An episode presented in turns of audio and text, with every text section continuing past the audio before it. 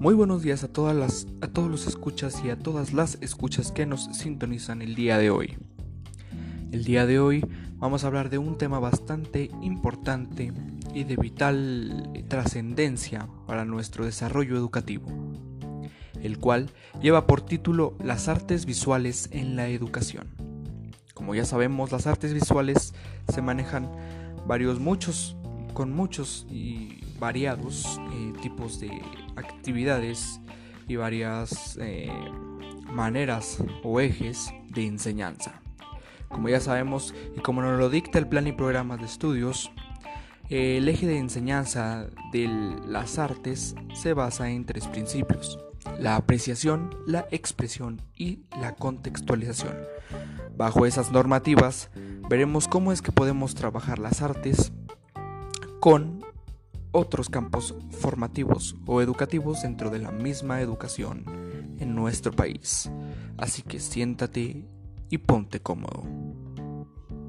Muy bien, para empezar con nuestro tema del día de hoy, vamos a empezar con una pequeña cita de María Montessori, la cual nos dice, la primera tarea de la educación es agitar la vida, para dejarla libre para que se desarrolle.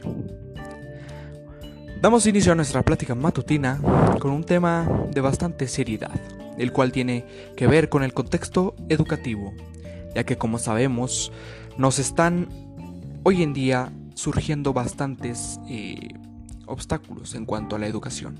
Como sabemos a día de hoy existen más de 20 millones de estudiantes en el mundo que no están acudiendo a clases en sus escuelas de manera presencial y lo hacen de manera online pero este es el punto. La educación está pausada de cierta medida, pero la creatividad para lograr abarcar los conocimientos a los alumnos hasta sus casas es una demostración del nivel de creatividad que tiene tanto el docente para impartirla como los estudiantes en generarla y generar trabajos especiales o videollamadas para recibir dicha información.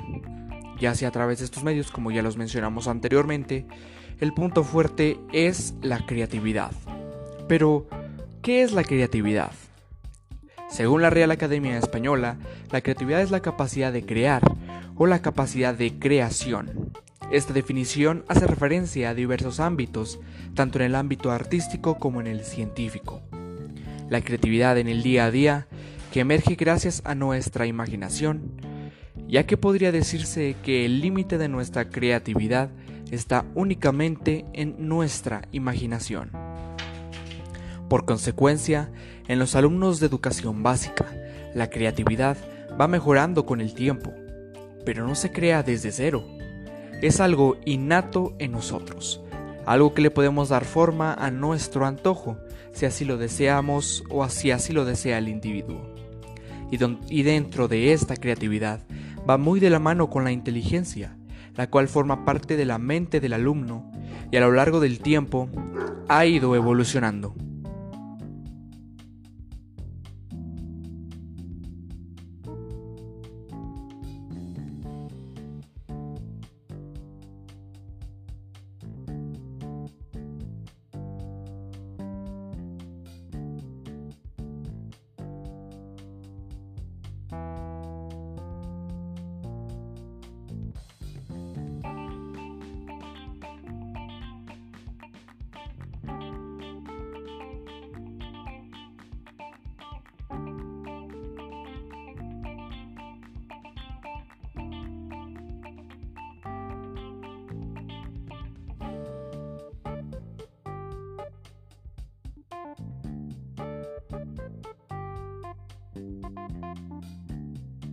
Significados y funciones, por lo cual se le debía dar una educación equitativa para que todos pudieran optimizar sus capacidades individuales.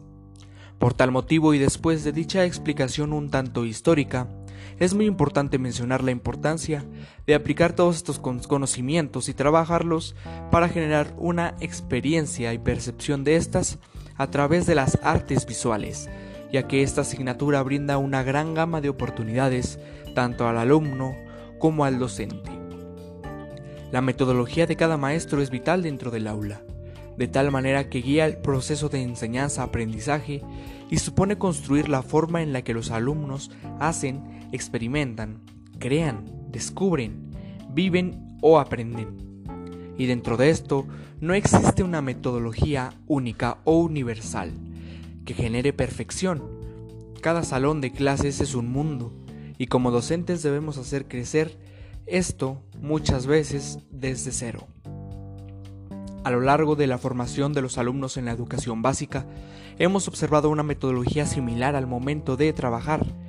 Editoriales de libros y materiales les son entregados a los docentes, con actividades plásticas entre otras, donde le dan herramientas al docente para mitigar cualquier momento de distracción a sus alumnos, en temas importantes, pero creo que lo más importante dentro de ese proceso, que sí es positivo y genera conocimiento, son el sinfín de actividades nuevas que se pueden generar a partir de estas, con todo tipo de material como puzzles, cuerdas, plastilina, etc. Día a día se generan experiencias que nos ofrecen aprendizajes únicos, formas de jugar y vivir sin necesidad de aprender conocimientos nuevos a través de imágenes prediseñadas.